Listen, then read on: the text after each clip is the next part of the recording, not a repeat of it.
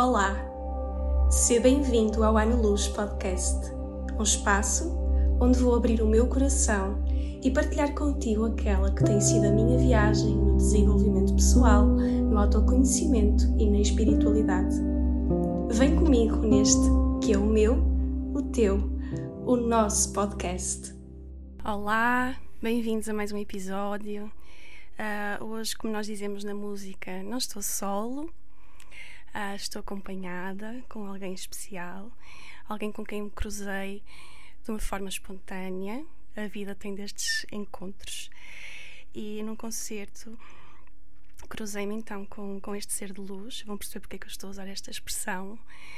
Uh, alguém cujas palavras ecoaram de uma forma muito subtil, mas ao mesmo tempo de uma forma profunda. E de seguida ao concerto deparei-me também com a sua página, uma página inspiradora, uma página de colo, uma página de, de, de aconchego, de abraço. E, e, que quem tem o privilégio de acompanhar e de ler, acredito que seja todos os dias um cantinho de luz, um cantinho de paz. Então tenho aqui comigo hoje o Padre Paulo Duarte, uh, Padre Jesuíta. Muito grata por tê-lo aqui, Padre Paulo. Silvia, obrigado, obrigado pelo convite também. é um gosto. Maravilha, tê-lo aqui mesmo. Olha, vou começar por perguntar assim algo mais, uh, digamos, direcionado para a sua, para a sua arte, uhum. para a uhum. sua missão. Uh, considera que o título de padre, que é algo que tem vindo a ser digamos que desmistificado de alguma forma, ou seja, as pessoas tendem agora a aproximar-se mais do que nas últimas décadas que houve assim um certo distanciamento. Eu gosto muito, eh, enfim, mais do que, do que título, o nome de padre, no sentido de, de pai, não é? Padre, pater, pai.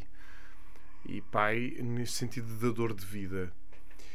Eh, é verdade que ainda sinto, não é? Quando, quando às vezes me apresento e me apresento só como Paulo, portanto, ok, depois a seguir digo que sou padre, há uma mudança quase de, de, de postura da pessoa. Ai, mas, mas, mas, mas é, ou és padre conforme a situação. Eu sou. Pronto, então há ainda o rótulo, não, é? não é? Esta coisa do padre, a figura do padre, e depois é um padre um bocadinho diferente.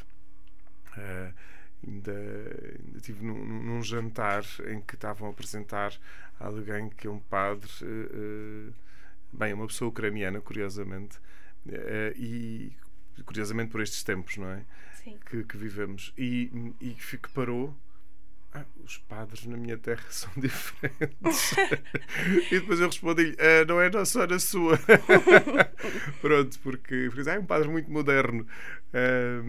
Mas que, que é isto, seja também, que não sou eu, nós, muitos de nós da, da, minha geração, esta coisa do moderno, não é? Mas que mais do que ser moderno é a questão desta proximidade. A evolução também. Sim, e, e, sinto isso, sinto isso que, que, que as pessoas uh, vão sentindo mais à vontade. E é verdade que esta história das redes sociais também ajuda a aproximar, porque a pessoa lê uh, e pode se identificar sim, acho que ali vou-lhe chamar, e é mesmo inconsciente coletivo, ainda está muito marcado pela figura do padre, não é? A solenidade do padre, portanto, quando se diz ainda num determinado contexto do padre, portanto, ainda para, ainda há mesmo às vezes quase um, diria, muito um estereótipo. Uma, uma, quando, por exemplo, alguém ou, ou propõe o meu nome para um convite para uma, para uma realidade assim um bocadinho mais fora, quando dizem um padre, as pessoas ficam assim meio. Hum, ai, um padre, se calhar.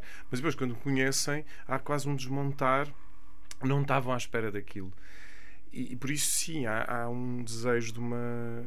Também há um desejo de uma maior proximidade, porque uma das coisas que também me vou percebendo uh, também pelas redes e minha presença uma outra vez na televisão é que logo a seguir há um desejo de espiritualidade em crescendo. Mas isso não tenho dúvidas. Há um desejo de uma interrogação pela espiritualidade. Não digo já pela religião, também, no, no, no caminhar uh, deste sentido, mas há um crescendo espírito, do desejo de conhecer ou de viver de uma forma mais espiritual. E, depois, inevitavelmente, acabam por, por procurar. Vejo lá na Casa da Torre, onde estou, Uh, que é um, uma casa de retiros, uh, e, e está em crescendo a busca para os retiros. Uh, o encontro do, seu, do, do, nosso próprio ser, sim, é? Sim, sim, nós, é, é, natural termos listas de espera para os retiros, não é? O que é pois, incrível. Que, é mesmo, mesmo. É uma, uma busca. Não havia essa procura. Não havia de tal maneira, mas agora sim. É verdade que estes tempos, ora, dois anos de pandemia, depois agora toda a situação que vivemos, guerras sempre houve, e pontualmente, noutros sítios, nós é que, enfim, não nos afetava tanto porque não eram tão próximas, agora estão-nos a afetar, porque está-nos a afetar porque é próxima e, e, não só, economicamente já nos está a afetar sim, e, portanto, sim. estamos mais. Há uma preocupação mais generalizada. Mas isso leva a uma série de questionamentos. Inevitavelmente as pessoas levam um questionamento de, sobre a existência, sobre a vida, o que é, que é isto, ver eh, a possibilidade da iminência da morte, por exemplo. Uhum. Tudo isto são questões que depois surgem no mais profundo e as pessoas procuram questionar-se. Uh, e, e, essa é a sensação que tenho também, que é, ao haver esse questionamento, ehm, as pessoas percebem que podem crescer.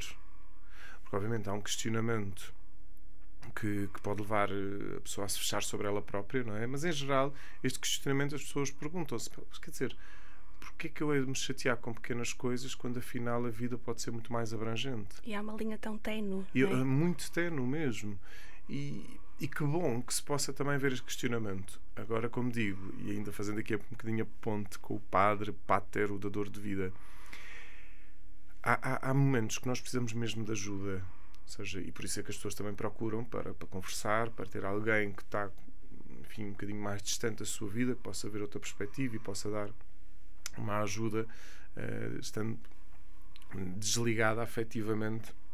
Uma coisa é empatia, quando se conversa com alguém, mas afetivamente somos desligados e, portanto, podemos ajudar de outra forma. E, e também vejo isso, não é? Portanto, que quem eventualmente vive neste questionamento, às vezes, procurar ajuda, alguém que, que possa também, ou seja, que este questionamento leve uma abertura do ser e não um fechamento, porque depois pode ser uma coisa muito, muito frustrante, muito preocupante. Ai a vida, ai a desgraça, ai, tá, e a desgraça, a desgraça. Às vezes eu costumo dizer, é preciso alguém que nos ajude a tirar o des da desgraça para ficar a graça. Exato. E então, quando nós atravessamos este lado, diríamos mais, às vezes triste e sombrio, porque é preciso atravessá-lo, não é? Algo novo surge. É, por isso é que uso muitas vezes a imagem para nós, eh, no contexto religioso cristão, para nós é muito forte, é o que, que, que estamos prestes a viver, que é a Páscoa, não é? E a Páscoa, no fundo, é esta travessia eh, de Jesus, esta travessia pela morte, pela sombra, no fundo, a imagem da Sexta-feira Santa, para chegarmos ao domingo. Portanto, algo novo surge, uma ressurreição. E na nossa vida isso é possível. Ou seja, quando nós atravessamos as nossas realidades mais profundas, e atenção, isto não é um heroísmo, não é uma coisa que ah, agora de manhã, ah, agora vou atravessar as minhas realidades mais profundas, não é assim, não é? Mas, mas a vida vai nos levando a isso, acontecimentos de vida, uh, lutos, ou seja, mudanças às vezes, é isto, o, a empresa que fechou, o trabalho que aconteceu, alguém que fica doente uh, e que leva, no fundo, estes questionamentos mais profundos e é essa travessia que deve ser feita. Claro que isto não estamos aqui a falar de um tempo cronológico, mas estamos sempre a falar de um tempo, eu chamo-lhe um tempo existencial, que não, não é dizer, ah, isto, olha, isto é ao fim de cinco dias já está. Não é bem assim. As pessoas até dizem, ah, o tempo. Sim, mas há muitos tempos. Uh, e este tempo existencial leva-nos a que possamos fazer esta travessia com ajuda. E era como dizia há pouco, não é? Às vezes há momentos que depois a gente percebe. Dizer, eu, eu, eu chateava-me com isto, dizer, vou-me irritar com isto, vale a pena me irritar com isto, vale a pena gastar energia com. Uh, olha, até digo, não é? Com o trânsito, vale a pena sim, gastar sim, energia com aquela pessoa que, que, pronto, que tem esta ou aquela característica que às vezes uh, me chateia. Quer dizer, mas às tantas pensar, porque é que eu não ganho distância disto? Para dedicar tempo é e espaço da minha vida, porque é uma escolha, para o que realmente vale a pena para a minha vida. E o que vale a pena, e sim, cultivar as relações saudáveis, as relações que nos levam a uma felicidade mais profunda, e não é estarmos sempre num contentamento, felicidadezinha, não é isso, uma felicidade mais profunda. Ganhar tempo. Às vezes diz ah, eu não quero perder tempo com isto. Ok, então se não queres perder tempo com isto, para quê? Para ganhar tempo com aquilo. Com outra coisa. Com outra coisa que valha mesmo não a pena. Estagnado, não é? Sim, as relações, as boas relações, o cultivar. E, e às vezes ganhar tempo, por exemplo, com, com perdão, perdoar, perdoar-se, às vezes temos que nos perdoar muito Ai, a nós mesmos tanto. E, e, perdoar, depois perdoar às outras pessoas. Parece-me que, que, é muito, muito esse caminho, não é? E no fundo é. Olha, cá está, lá vou eu fazer aqui a ponto quase início é? da dor de vida, dar vida. Porque de algum modo é curioso, porque nós dizemos nos batizados, não é? Portanto, quem é batizado, enfim, isto, isto depois podemos alargar um pouco, mas quem é batizado, quando somos batizados, identificamos com Jesus, que é profeta, sacerdote e rei. Enfim, é a imagem do, dentro do ritual. E nós quando, nós, quando estamos sintonizados com, com a nossa verdade, a nossa autenticidade, vem algo de profecia, ou seja, a nossa capacidade de ver mais longe uh, as coisas, uh, no sentido mais luminoso. De ver para além de. Ver também. para além de. Se nós estamos sintonizados com a nossa dimensão sacerdotal, significa que cada um de nós também, de algum modo, é um pater, mater, no sentido Sim, de dador de vida. Impacta, impacta a vida do é? outro. Portanto, e quantas vezes não sentimos pessoas que, da nossa amizade ou pessoas que conhecemos, não é? Que impactam pela, pela dimensão de luz, pela dimensão de vida que transmitem e apetece estar ao lado dessa pessoa porque a pessoa é rica em profundidade. Eh, e depois aqui o lado de rei, não é? Reinado, no sentido de eh, quando nós estamos centrados, não é? Temos este, este bom poder de ajudar. Uh, porque nós, há dias, uh, alguém, alguém partilhava uh, que devia acabar o poder no mundo. E eu pensei, não, devia acabar era o mau uso do poder no mundo. Porque ainda bem que temos poder. Nós somos, quer dizer, temos poder. Poder é quase poder... que um sinónimo de liberdade também. Sim, exatamente. Quando é, e... quando é bem, bem usado, não é? eu posso fazer. Agora, este posso fazer em que sentido? Uhum. Se é um sentido de ajudar, se é um sentido de colaborar, se é um sentido de dar vida, então vamos usar este poder que temos. Eu tenho um poder de conhecimento. Uh, quem, quem estuda, por exemplo, tem um poder de conhecimento. Porque aprendeu aquela realidade. Agora, certo. o que é que eu faço com isso? Eu, então deixem-me fazer as coisas para o bem, para um sentido de bem. Portanto, não é tanto a questão de não ter poder, isto é a lógica do, do, do, do profeta, sacerdote e rei, não é uma questão de não ter poder, é o que é que eu faço com ele. Saber mais uma vez, saber utilizar, exatamente. Porque este, este lado de crescimento humano, nós enquanto pessoas, de poder saber uh, usar bem o poder. E quanto nós, quanto mais soubermos usar bem o poder que nós temos, o poder, do, sobretudo do, do conhecimento, do, do poder a sabedoria da sabedoria, um, cada um o poder que nos, por exemplo, imaginemos quem é uh, quem é eleito para um cargo, por exemplo, não é? Cargos, os chamados cargos de poder. A responsabilidade que deve de haver aí, uh, e isso é uma coisa que eu sinto, não é, a nível mais mais político, apercebo-me a nível mais político, que uh, falta liderança no sentido de perceber como usar este poder que me foi confiado ou seja, quando nós elegemos um político, quando um político é eleito, seja para que realidade for, é-lhe confiado este poder. Falta amor ao próximo? Pois. Não sei se faltará amor ao próximo, mas às vezes as pessoas acabam por estar, quando têm estes cargos, ficam inchadas.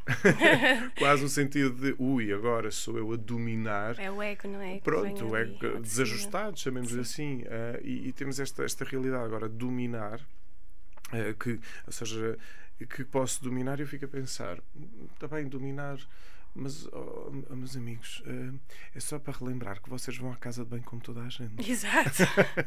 Desculpem, quer dizer, uh, agora foi-vos confiado algo, mas que deve ser não para um abuso, mas para um uso com Fazer responsabilidade. A é? Fazer, Fazer, a, diferença. a diferença, humanizar. Eu acho que isto, que bom, ou seja, nós necessitamos pessoas líderes, no sentido de que nos ajudem a orientar, a coordenar, etc., mas que seja sempre no sentido de uma liderança colaborativa, numa liderança que cada pessoa se sinta participante daquilo que está a acontecer e daquilo que pode ser um pequeno grupo de uma atividade, como pode ser de uma pequena aldeia, como pode ser de uma cidade, como pode ser de um país. Uhum. E quando nós nos juntamos como, como pessoas, eh, e, bem, alargadamente o mundo deveria ser, não é? Bem, mas isso já é o meu lado utópico a voar e que vou por aí fora. mas, mas que quando nós nos vivemos este sentido de colaboração e que acontece muito a partir dos dons. Tenho pensado nisto. Bem, como nós vamos a partir de uma pergunta. Mas o, o pater, não é? Mais uma vez, o dador de vida. Quando nós tomamos consciência dos nossos dons, das nossas qualidades. E, e, aí é verdade que nós mudar um bocadinho esta, esta visão, porque tivemos uma visão muito, diria, uma visão muito cá está a partir da falha, do pecado, do defeito, sacrifício, sacrifício, punição. pronto. Que tudo isso tem um sentido, mas quando nós uh, exageramos esses sentidos, ou quando nós cá está também abusamos dessas realidades, elas causam, uh, enfim, causam também uma separação, causam assim, o tal afastamento. Ah, quer dizer, estamos sempre a dar na cabeça pelo pecado, pela falha, pelo erro. Quero lá saber disso. Quero lá saber disso, é isso. Durante, durante alguns tempos, depois as pessoas viviam com medo do inferno, não é? Exato. E agora, quer dizer, o inferno está bem, ó oh, filhos, olha, vão lá dar uma voltinha, deixem-me lá. Eu acho que quando eu olho para, para a figura de Jesus, não é? Para o Evangelho, quando, quando olho para o modo como ele se relacionava com as pessoas, ele tirava o melhor de cada pessoa, relembrava a graça de cada pessoa, os dons de cada pessoa. Mesmo que fosse. Bem, os, os apóstolos, os discípulos que ele escolhe, quer dizer, há um, um no fundo, mais às vezes desajustado e a gente fica a pensar: meu Deus, é esta equipa de trabalho que Jesus convidou. Que convidou uou. E é isto porquê? Porque Jesus quer nos mostrar que do melhor de cada um podemos tirar tanto. E é isto, quando nós começamos a perceber o nosso dom, o nosso, a nossa graça, o nosso talento, e no sítio certo, também sem exageros, porque a humildade é, é a verdade, não é nem uma desvalorização, nem uma hipervalorização. Equilíbrio. Quando, o equilíbrio, sim, é a verdade. Ou seja, eu tenho consciência dos meus dons, mas tenho a consciência que não sou o. Eu sou bom comunicador, sou bom escutador, mas não sou o bom comunicador. Uhum. Não sou o bom escutador, porque aí Aí, calma lá, são 7 mil milhões Faz de pessoas. Parte de uma boa equipa, é? Pronto. Não? Agora, quando tomo consciência dos dons, quando cada um de nós, cada uma toma consciência dos dons, o que é que acontece? Vamos partir para uma colaboração. Porque nós, quando nós muitas vezes estamos no defeito, estamos quase, quase constantemente numa competição. Eh, no sentido quase da existência. E depois às vezes eu não tenho que competir com ninguém em existência. Sim, às vezes a gente esquece que vive no coletivo, não é? Pois, pois, que é um a dimensão que é individualizado. Claro, mas claro. depois mas há um depois coletivo. vivemos em relação, quer queiramos, quer não. E quer humaniza, humanizar que, que o Padre Paulo tanto fala, que eu acho tão bonito, uhum. eu, eu, eu sinto que passa também muito por aí, que é parar só de pensar, ok, nosso processo individual é, é, é fundamental, uhum, não é? Uhum, é preponderante para a nossa evolução, mas depois percebermos que tudo passa também pelo grupo. Claro, pela comunidade. Pela dinâmica de grupo, claro. não é? Pela partilha, Uhum, pela, uhum. pela interação, pela união. Nós não. É isto, nós não conseguimos viver só quem possa ter uma vocação especial de ermitério, não é? E acontece a alguns, mas mesmo assim é curioso que quando nós pensamos até as figuras uh, que são mais de ermitas, que querem uh, dedicar a vida 100% à oração, que acontece, até essas pessoas, até a sua oração é por alguém, é com alguém, que é o outro, a figura de Deus, não é? Mas é também sempre por alguém, é rezar pelo mundo. Portanto, essa dimensão da comunidade, da relação está sempre presente. Porque nós não, não, não vivemos fechados sobre nós próprios. É que se vivemos fechados sobre nós próprios, no fundo anulamos-nos quase como, como, como seres, porque nós somos seres de relação, inevitavelmente. Uh, nós, nós vivemos em relação, somos seres de relação e vivemos em relação. E é essa relação em colaboração que nos devia ajudar a crescer, de facto, cá está, a humanizar enquanto, enquanto comunidade e perceber que aquilo que nós fazemos e podemos fazer em relação aos outros pode nos ajudar a crescer, não só individualmente, mas a todos. Esse é que muitas vezes é o ponto. Está a falar de Jesus e, e de facto, eh, há muito quem fala disso, né? do, do, não, do não julgamento. Não havia esse julgamento por parte dele. Havia um enaltecer da, Sim, da pessoa. Da pessoa. Quer dizer, Jesus nunca julgou a pessoa.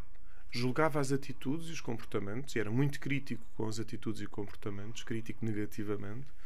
Uh, com, com as atitudes e os julgamentos da. Mas de quem não precisa de puxão de orelhas de vez em quando. Pois, mas de, nas suas atitudes e claro. comportamentos, não é? Uh, agora, enquanto pessoas, Jesus olhava para a pessoa sempre na sua totalidade. E, e digo, não é? Hoje em dia, se tu olha para o Evangelho, dois mil anos depois, por exemplo, com os estudos que temos a ter a nível mais das neurociências, da psicologia, do conhecimento da pessoa, por exemplo, uh, como, como, insisto muitas vezes, não é? Uh, não há crianças mal comportadas, há crianças mal amadas que depois se manifestam num mau comportamento. Uh, porque a criança quer atenção e hoje em dia percebemos, não é, com estudos, uh, sobretudo a nível do trauma, que esse mau comportamento é uma manifestação de uma necessidade de atenção. E alargando para criança, às vezes alarga para adultos também. O que é que um mau comportamento que tem que ser julgado, que tem que ser sancionado, isso não está em causa, mas depois para ajudar verdadeiramente aquela pessoa, não é só, não é só eh, enfim, ultimamente pô-la na prisão, não é? Mas não, é como é que nós podemos ajudar aquela pessoa naquele caminho quase de reestruturação do ser. E porque muitas vezes o que acaba, o que acaba a acontecer é, de facto, há ali uma falta de amor imensa. E Jesus olhava para cada pessoa, mesmo, enfim, uma, uma outra vez no Evangelho, ele era assim um bocadinho rígido com, com as, as, as, figuras dos fariseus e saduceus, porque, como ele dizia, põem cargos pesados aos ombros dos outros, mas nem eles próprios conseguem, uh, carregar. conseguem carregar, não é? Uh, e era isto, portanto, era, era isto a crítica negativa da, da atitude e do comportamento mas ao mesmo tempo ele olhava para a pessoa porque ele uh, foi, ia, houve um relato evangélico, foi jantar à casa de um fariseu, portanto não é aquela coisa, ah, não, com os fariseus não quer saber nada, portanto não me interessa. Não, não julga. Deu, abriu espaço. Abre espaço sempre para a oportunidade do É curioso o Padre Paulo falar da criança, porque eu trabalho com crianças também, uhum. agora menos, já trabalhei mais. E lembro muitas vezes as crianças comentarem comigo de, ah, em casa eu não posso fazer isto e não sei porquê só me é, dito, é, é-me dito não. Mas porquê é que eu não posso fazer, não é? Porquê é, que não, porquê é que não dá? E acho que às vezes já, uh, esse, essa carência também de afeto é quase que uma carência de diálogo, diria. Sim, é uma carência de diálogo, uma carência de tomar consciência que aquele ser que está ali, uh, passa a expressão, não é um totó.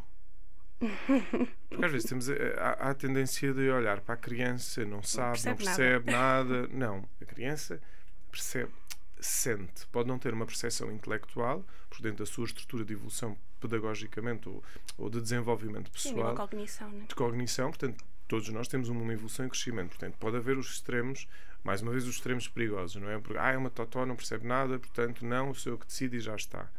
Depois há outro extremo que é também se quer que a criança seja um adulto em miniatura. Exato. Portanto, também para, para o que dá jeito, ela já tem que entender para o que uhum. não dá jeito, ela não entende. É uma discrepância. É uma discrepância muito grande. Normalmente, normalmente são em questões de comportamento, não é? Sim, sim. Obrigar a criança a ter eh, um determinado tipo de comportamento porque, ou porque, como às vezes já ouviam dos pais assim, ah, pois, mas é que eu, foi assim que me ensinaram. Mas foi assim que se ensinaram há quanto? Há 30 anos? E mais do que isso ah, também, como é que sentiste que isso foi para como, ti? Como é que é? isso foi para ti, não é? Foi há 30 ou 40 anos, qual era Exato. o contexto? O que, o que hoje já se sabe do desenvolvimento da criança, por aí fora, do desenvolvimento humano enquanto se é criança e adolescente. Mas há uma coisa que é, a criança tem uma capacidade. Aliás, a criança, todos nós, quando somos crianças, temos uma capacidade de sentir a realidade. Porque é a partir dos sentidos que nós nos orientamos no tempo e no espaço, não é? E temos uma capacidade de sentir.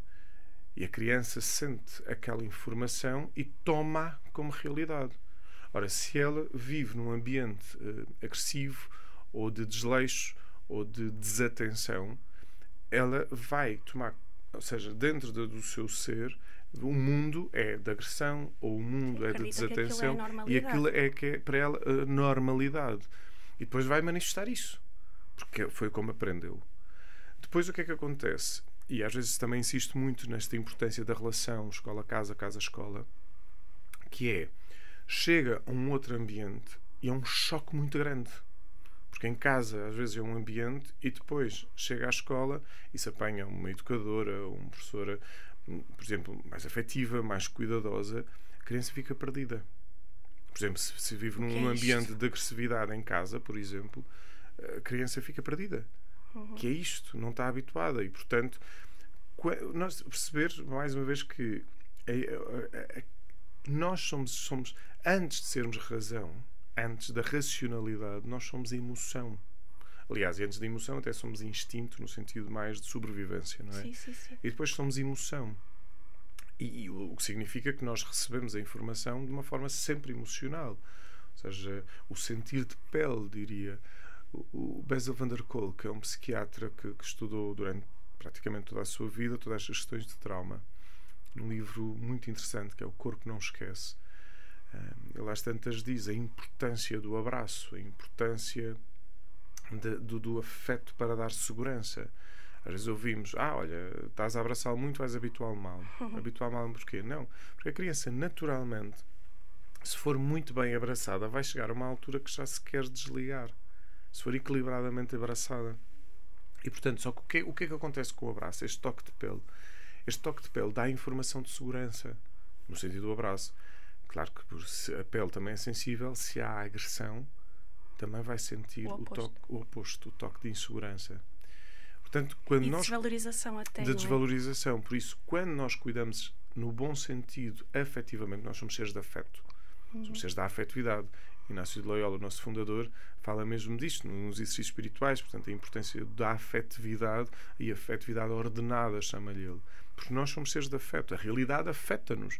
Depois também podemos sempre a afetividade como ah, é uma pessoa muito afetiva. O que é que está a dizer? Ah, é uma pessoa que gosta muito de abracinhos ou gosta de coraçõezinhos e não sei o quê. Não, não. Todos nós somos muito afetivos. No fundo é, eu não gosto de sentir, não é? Exatamente. Pronto. Eu fujo de no sentir. Fujo de sentir. Portanto, é a realidade. A realidade afeta-nos. E então, para uma criança que é muito mais emocional, porque a cognição, não é? Portanto, a parte da racionalidade vem, vai vai, vai, vai caminhando, vai, vai surgindo, não é? E, e, por isso, mas é muito emocional, portanto, ela está muito atenta, portanto, ela, ela tem muita consciência de, das emoções, mesmo que não perceba o que é que está a acontecer, ela tem consciência das emoções. Por vezes, quando os pais se zangam, ela fica aflita, fica com medo. Porquê? Porque vê que há ali uma coisa tensa, ela sente e não sabe a gerir e por isso ou foge ou começa a chorar, começa Porquê? Porque, no fundo, está a ter uma reação diante daquilo. E claro, quando depois começa a chorar e os pais dizem não, não, não chores. Ah, e depois outra coisa que é não, não chores. Ah, não sintas tristeza. Não, não calma. Vamos lhe dizer: olha, estás a sentir tristeza, estás a chorar algo que está a incomodar. Vamos, vamos tentar. Falar vamos falar sobre isso. Uhum. O, que, o que é que se passa?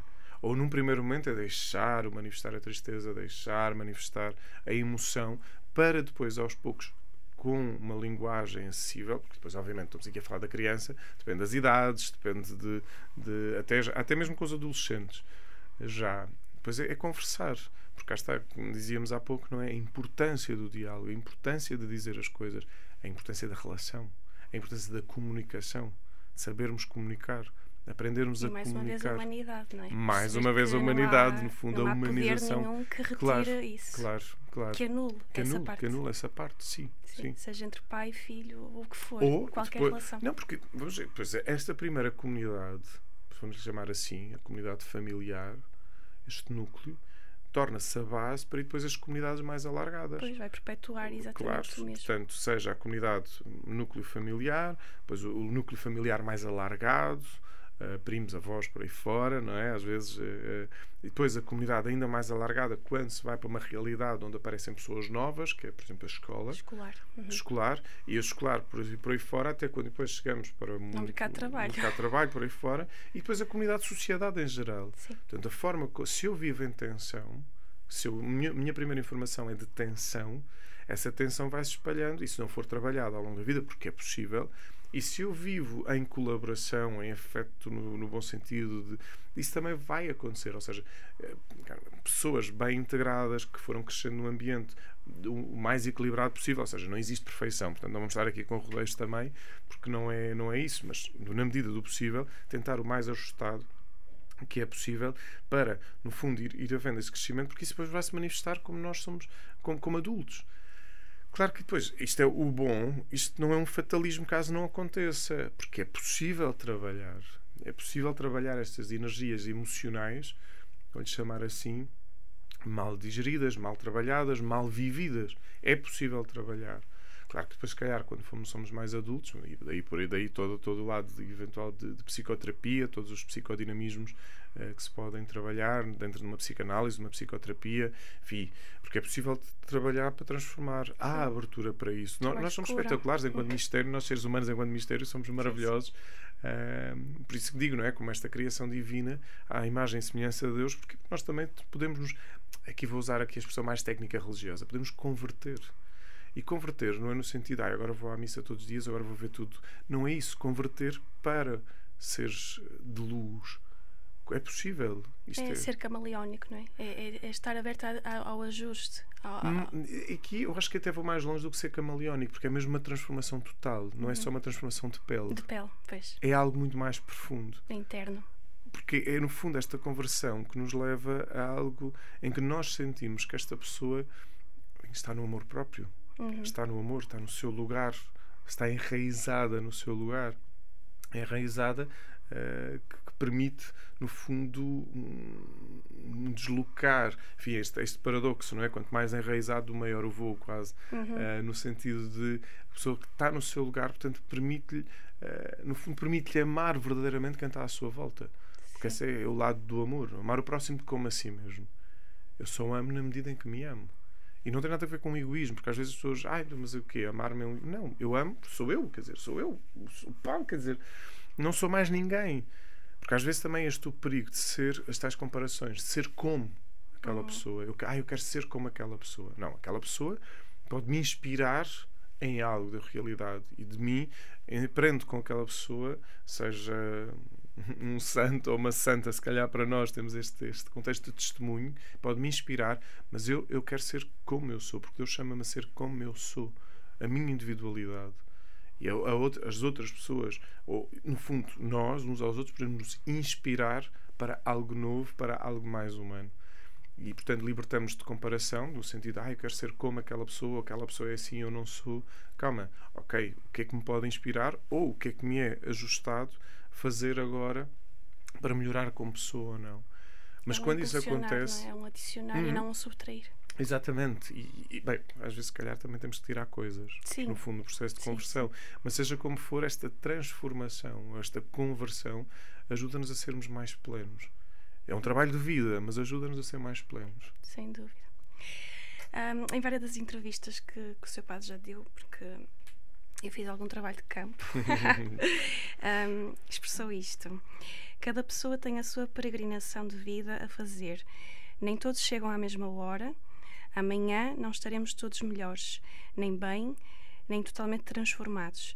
No entanto, todos sujeitos a saber dar e a saber receber, repartir o material, respeitar o emocional, acolher o espiritual.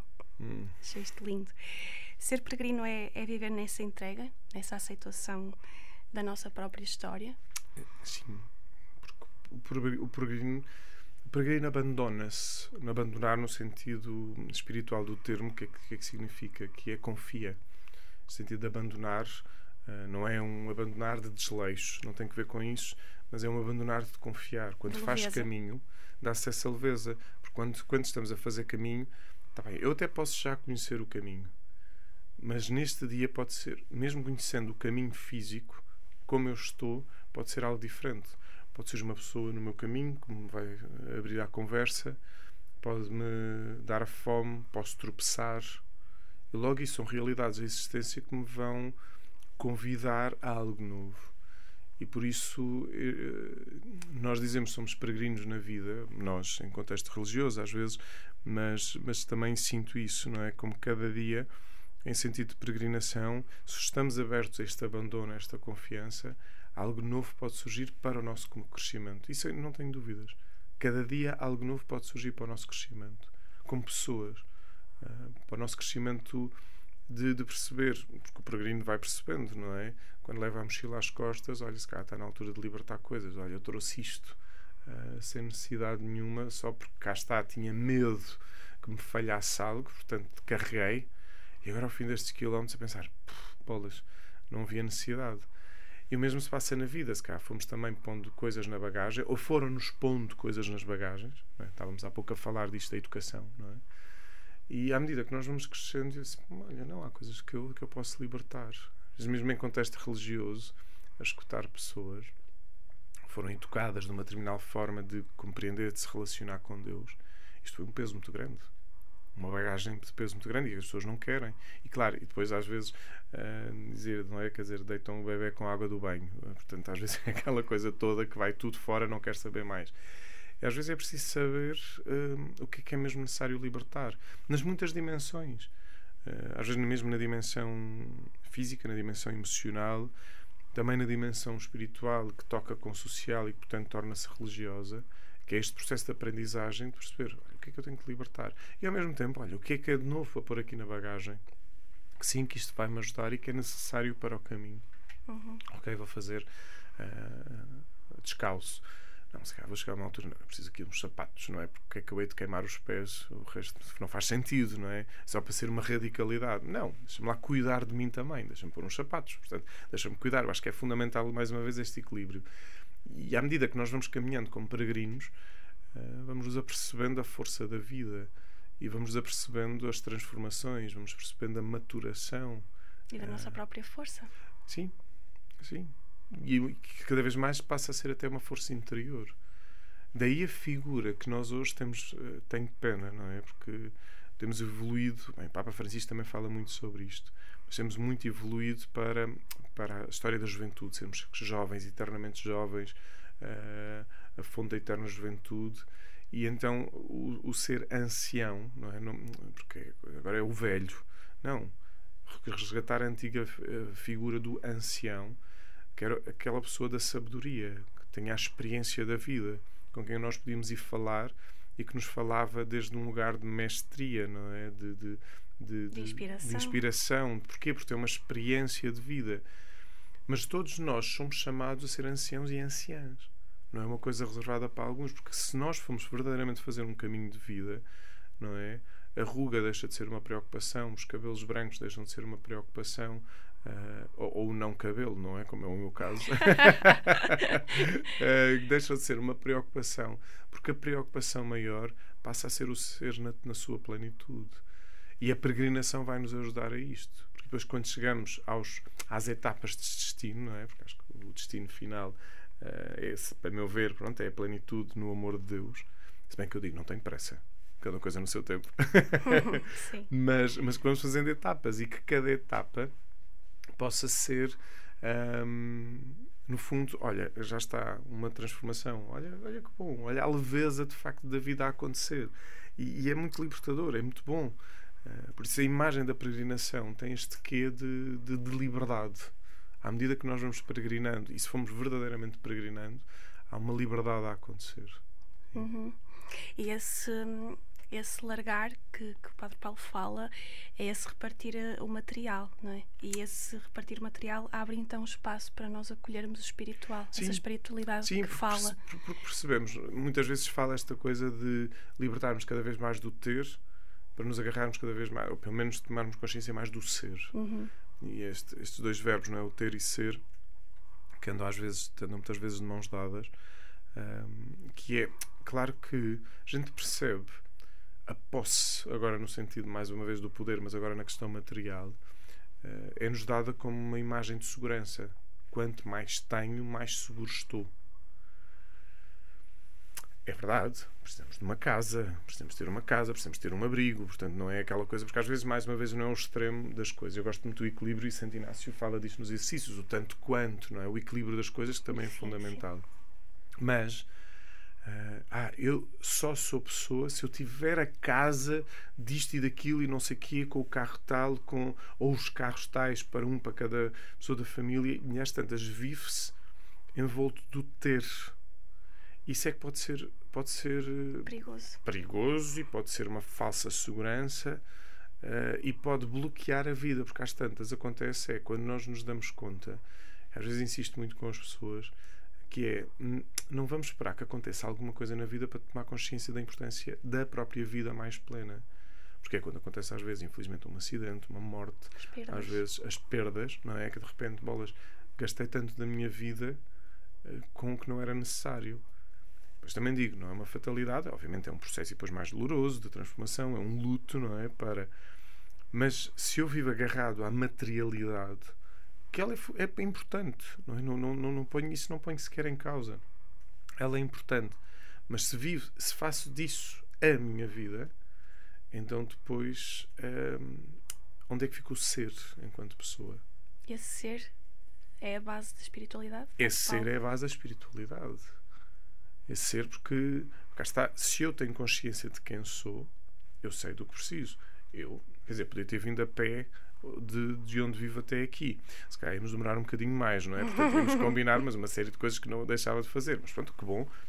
tenho, enfim, enquanto comunidade, temos um carro, portanto, pego no carro e venho. Portanto, não é questão do, do ter ou não ter superficial. A questão é, se eu absolutizo o ter, a tal materialidade, e não a reparto, a gente sente isso. Quando nós somos capazes de repartir, se eu tenho mais, por que não dar? Acho que uma das imagens, se calhar, tinha de, de, de enfim, do antigamente, não é? Um, o ofertório da missa. Na missa, quando, se, quando vem o momento do ofertório, as pessoas põem lá a moedinha, o meu brinco, mas é no fundo o fruto do trabalho. Aquele fruto do trabalho é depois para ser repartido com, com quem mais necessita. E em tempos, o que é que as pessoas levavam ao domingo à missa? Um saco de batatas, um, um, umas cenouras, uh, porque era o fruto do trabalho da terra. Ou o que fosse, não é? Uhum. Uh, ou se fosse necessário um trabalho de carpintaria, digam-me, não vão levar à missa, trabalho, mas pronto, a pessoa estava disponível para os mais pobres. Então era uma comunidade que, que de algum modo repartia esse ter. Uhum. E a comunidade vivia esta, esta felicidade de amor. Ou seja, se eu tenho mais disto e outra pessoa, outra realidade tem mais daquilo olha, porque não vamos trocar? Porque não vamos colaborar? Ou seja, nesse sentido, não é? Uhum. Portanto, mais uma vez, quer dizer, até estávamos há pouco a falar do conhecimento. Se eu tenho este conhecimento, o que é que me interessa guardá-lo para mim? O que é que me interessa? Não, é o repartir, porque depois não, essa materialidade também pode ser uma materialidade intelectual, chamemos-lhe assim. Uhum. É? Portanto, eu posso ter, imaginemos muito conhecimento, mas para quê? Só para ser um, um tipo fechado num gabinete ou o tal doutor que sabe muito, isso não me adianta de nada. Agora, quando eu vivo esta experiência do repartir, o espiritual acontece porque percebemos que vivemos uh, na dádiva no, no dom. Na tal graça. Na tal graça da, da, da partilha. Então aí dá-se o espiritual. Que é do nosso espírito, não é? Que é do espiritual. Que é de algo muito mais profundo. Uhum. Sim. Sim. Um, o, padre já, o Padre Paulo já escreveu dois livros uhum. até ao momento. Sim, certo? Sim. Deus como tu. Uhum, foi o primeiro. E Rezar a Vida. Sim. Que é mais recente. Sim, sim. Uhum. Podemos encontrá-los uh, ainda à venda? Sim, sim, sim, sim. sim. Okay. Uh, no outro dia tive uma boa surpresa. Uh, foi na, na FNAC de Braga. Uh, FNAC costuma pôr o nome dos autores. Estava lá o meu nome na prateleira. Uau! mais de Achei, mais achei, achei um piadão enorme aquelas coisas, pronto, de. Uh, mas sim, é possível, é impossível ainda encontrá-la aí nas livrarias. E, e, a escrita é uma paixão ou uma missão? Acabam por se juntar as duas em conjunto com uma libertação. Ah, ok, ok. Sim, porque, enfim, acaba por ser uma, uma oportunidade eh, quando escrevo. Quando escrevo, no fundo acaba por ser uma libertação neste lado de síntese, às vezes de... Descarregar do peregrino. Pronto, descarregar do peregrino, quase ao jeito do diário espiritual, não é? O diário espiritual de, de, de uma partilha, diálogo. Um, depois começa a ser paixão, também, também. Não diria que é uma coisa que uh, é algo arrebatador. Não, também não. Gosto de escrever, tenho vindo a aprender a escrever, porque acho que também é uma aprendizagem na escrita. Eu olho para coisas que escrevi há anos e até na própria escrita há ali uma, uma evolução, como é natural. É natural. Um, e, e, pronto, e depois, depois como missão. Enfim, as redes sociais levaram a isso, não é? E sinto que, que pode ser ali uma ajuda. Uh, de vez em quando vivo a minha atenção de ah, vou desaparecer disto, quero sair, porque as redes sociais também podem ser lugares de muita, e são, de muita tensão. Sim, muita densidade. Muita? É? densidade e depois, olha, vamos escrever mais um, já está, às vezes sim, saio assim uns dias, mas depois para voltar, porque também vou percebendo aqui, com humildade o digo, não é? Se, eh, enfim, também com o feedback que tenho recebido, as pessoas que me vão comentando, se, se pode ser um espaço de luz, pode ser se a minha escrita, não sendo a escrita, mas te contribui para a luz, então, olha, se calhar, é isto, torna-se torna um lugar de missão, torna-se um lugar também de anúncio. De, de, de tal anunciar. colo que eu falei no O tal colo, pronto, sim, sim, sim, sim, dessa vida a acontecer. Na sua visão, nós somos realmente essa centelha divina, uh, quando fala de Deus como, como tu, não é? Uhum, Todos uhum. nós somos essa extensão uhum, uhum, uhum. do amor sim, sim, que sim. Deus uh, Sim, porque, vamos dizer, eu acredito no Deus encarnado, o Deus que assume carne, assume corpo em Jesus e o Espírito, no fundo, dele que nos vem arrebatar com o fogo, não é? Depois com o Pentecostes, mas eu acredito neste Deus que, que é encarnado. e, e, e ele, ao encarnar, a nossa carne torna-se divina no sentido de humanidade. Claro, com uma liberdade, cada um de nós pode decidir a relação com ele ou não, mas a nossa carne torna-se lugar de Deus, o nosso ser torna-se lugar de Deus. Eh, São Paulo fala disto, uma imagem muito bonita, não é? Que nós somos templo do Espírito Santo. E templo do Espírito Santo não é agora para sermos pessoas muito arrumadinhas, que não faz mal, que aquela imagem do bom comportamento, não é? Quer dizer, ai, é uma pessoa bem, muito bem comportada. Calma, quer dizer, uma pessoa que, que está livre. E quando, se calhar, tem-se manifestar no sentido mais tenso, manifestas, mas também quando ri, quando dá vida. Uh, eu acho que assim uma figura que, mais uma vez, que nos inspira muito, nós vemos é o Papa Francisco. Sim, porque Deus também é tempestade, não é? Pois, pois, às não vezes. É só bonança. Pois, enfim, a agitação, o, o ruá, na expressão do, do, do, Primeiro Testamento no Gênesis, o ruá, que a gente fala do Espírito, é vento intempestuoso. Exato. A tradução direta é Uhum. vento intempestuoso. E, portanto, para agitar, no fundo. Mas dizia, nós, nós olhamos para o Papa Francisco e vemos-lo quando está com as crianças, assim, com aquele sorriso rasgado, mas ao mesmo tempo também o vemos com tristeza profunda quando, quando há algo de sofrimento. E ao mesmo tempo, quando ele está a celebrar, vemos-lo com uma solenidade de rosto e de presença. E é isto, ou seja, quando nós estamos na profundidade do ser, podemos, no caso também digo, não é? Quer dizer, em Deus, sentimos que ora é para rir, é para rir, ora é para chorar, é para chorar. São Paulo diz: saber rir com os que rirem, chorar com os que choram. Portanto, somos conectados. O lado mais profundo da empatia. É, e Deus é empático. Deus Sim. é profundamente empático. Encontra-nos e quer nos encontrar em profundidade. Sem dúvida. Em rezar a vida, hum, o Padre Paulo fala muito da, da, oração, fala muito da sombra, da luz. Uhum, uhum. Um, esta oração consegue revitalizar-nos, ou seja, consegue nos ajudar nessa travessia que, que falou Uhum. há pouco, de, de, passar pelas nossas desgraças, não é? Uhum. E encontrar a, a, a graça, não é? Uhum. Passar realmente por essas sombras que também são nossas, Uhum, uhum. que também fazem parte da nossa peregrinação Uhum, uhum. e que de alguma maneira nos levam então a, a essa luz. Uhum, uhum. Oração. Co- com- com- se nós nos necessitamos alimentar fisicamente, não é? Portanto, vamos pequeno almoço, almoço, lanche e jantar. não, precisamos de nos alimentar o orgânico. Ahm, também o espiritual, a nossa dimensão espiritual precisa ser alimentada. E a oração é aquele espaço de, de silêncio e de silêncio com uma presença, ou seja, Deus está connosco sempre, mas ali é aquele lugar privilegiado de uma presença uh, de Deus que me quer ajudar a fazer caminho, tal peregrinação. E ajudar a fazer caminho é tomar consciência de agora é uma subida, tenho que ver esta subida que custa, agora vem um mau tempo uh, e tenho que o atravessar, quer dizer, posso-me abrigar e acho que é preciso saber, não, vou andar, vou caminhar na chuva, não, mas pode estar um temporal enorme, não, vou-me abrigar. E, e, a oração percebe que, como é que eu vivo internamente e ajuda-me a fazer essas travessias. As pessoas pensam muitas vezes que oração é um lugar, vou-lhe chamar milagreiros, não é? Ah, não, e como não acontece nada, deixam de rezar. E que o milagre não é uma coisa uh, instantânea. Uh, o milagre é, no fundo, esta consciência desta presença de Deus na nossa vida e mais às vezes até quase como que de uma cura física, que quem sabe também pode acontecer.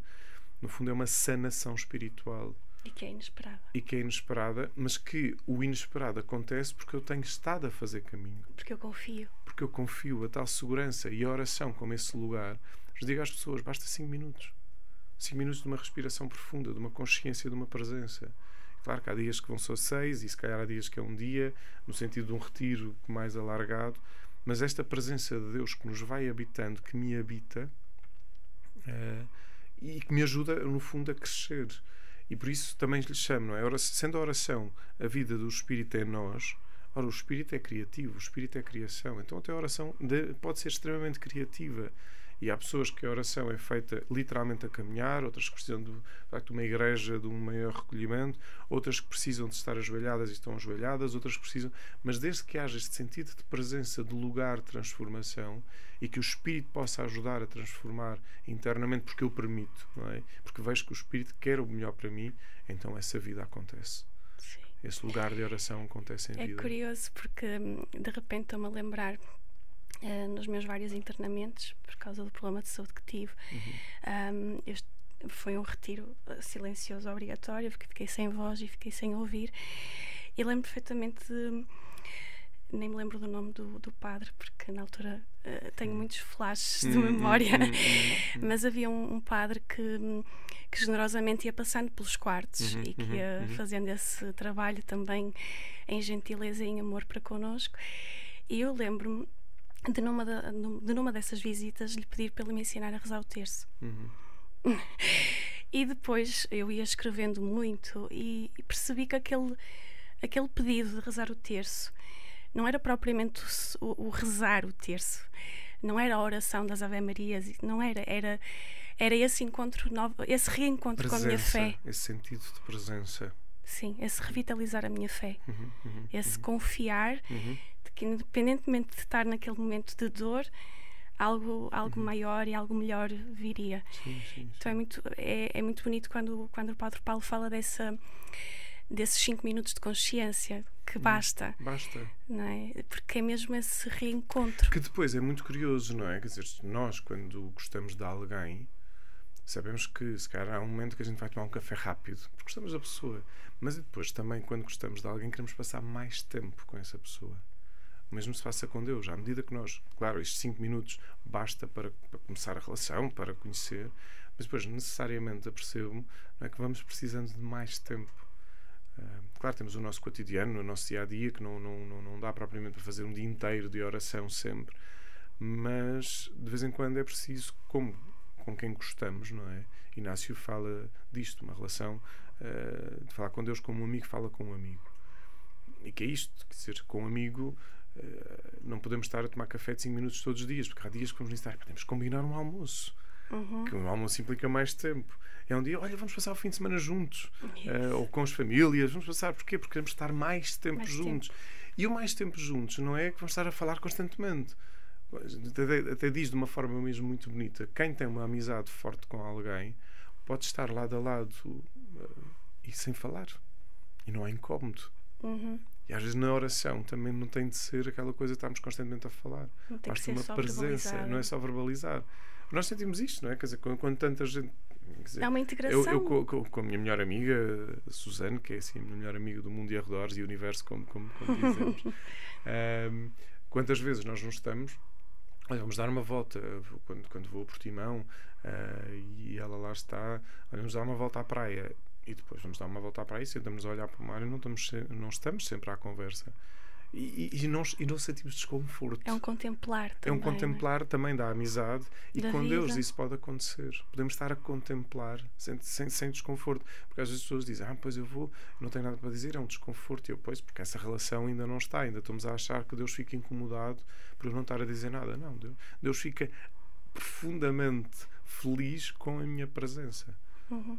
Com Ele, aqui estou.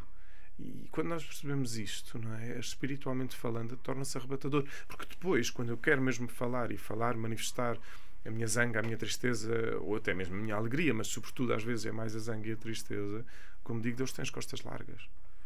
Eu gosto muito desta expressão, não é? Quando, quando Moisés está diante da sarça ardente. Um, e da sarça, portanto, no fundo é a voz de Deus, não é? Eu ouvi o clamor do meu povo. E Deus ouve os nossos clamores não só como povo comunidade, não é? Mas ouve também os nossos clamores individuais. Ah, então Deus ouve o clamor e então faz qualquer coisa. Não, ele envia intermediários, porque ele enviou Moisés. Uhum. Uh, e depois, mais à frente, não é? envia o próprio filho. Mas para nos, para nos mostrar como devemos fazer. Há ali uma atitude, não é paternalista, porque Deus não é paternalista, Deus não nos quer controlar mas há uma atitude também nos ajudar a fazer crescer para, para sermos participantes da sua vida, para nós próprios sermos Deus uns para, para os outros e com os outros. Não é endeusados, mas é participantes da sua vida, à semelhança de Jesus, darmos vida, sermos dadores de vida. Ah, porque eu acho que isto, isto, no fundo, cá está quase com, com o ponto que falámos no início, temos esta paternidade a acontecer, ou maternidade. Bem, enfim, uso mais a expressão paternidade pelo padre, mas também maternidade. Isso é outra coisa, não é? Conjugarmos o masculino e o feminino em nós, enfim, que isto dentro da nossa complexidade. Mas olhar para isto, não é? Deus ouve o clamor de cada um de nós e envia intermediários. Nós é que temos de estar atentos. Exato. Porque esses intermediários podem nos ajudar então tanto na vida, tanto, tanto, tanto. E há tantas formas de esses intermediários chegarem. Mesmo, mesmo. Tão bom, haveria tanto ainda a falar, mas pronto, tem, temos mesmo que concluir. Eu tinha aqui assim uma frase para, para, lhe, para lhe colocar, como quase como questão, mas, mas é uma pergunta retórica, digamos assim. Uhum. e foi curioso porque ao longo, da, ao longo da conversa o Padre Paulo falou algo de género. Um, o melhor da jornada é essa peregrinação, é esse caminho, é esse percurso, ou é o chegar ao lugar? Acho que não é um O, é um I. Ok. Porque esta, esta dicotomia pode ser perigosa. O chegar é importante, porque eu sei onde é que quero ir. Portanto, e é isso que me dá um impulso. E aproveitar bem o caminho. Uhum. Porque quando eu faço esta conjugação, então estou a viver plenamente. Porque sei onde quero ir, sei onde quero chegar, mas também não faço disso o absoluto, porque preciso do caminho. Às vezes vejo a imagem, das vezes pessoas que vão para, para Fátima, o importante é chegar a Fátima o mais rápido possível. Cuidado, porque podem perder muito do caminho. E outra coisa é a pessoa, ai, tanto dá como se me deu uh, o chegar. Calma, porque então também pode-se pode andar a vaguear.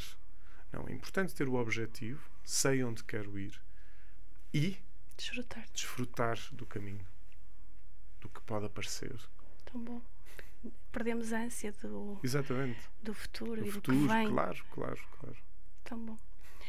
Obrigada, Padre Paulo. Oh, um prazer, Silvia, Muito um prazer. mesmo. Foi, foi assim uma viagem bonita, fluida, espontânea. Que bom. Obrigado. Que possam haver mais conversas destas. Muito grata Assim pelo seu seja. serviço também, Uhum. pelo seu dom e que continue realmente a inspirar-nos a todos. Haja caminho. Obrigada a todos também que nos, que nos acompanharam. Espero que a conversa seja também uma delícia para vocês, como foi para nós. E hum, cá vos espero para a semana. Eh, deixo-vos um abraço imenso e uma boa semana.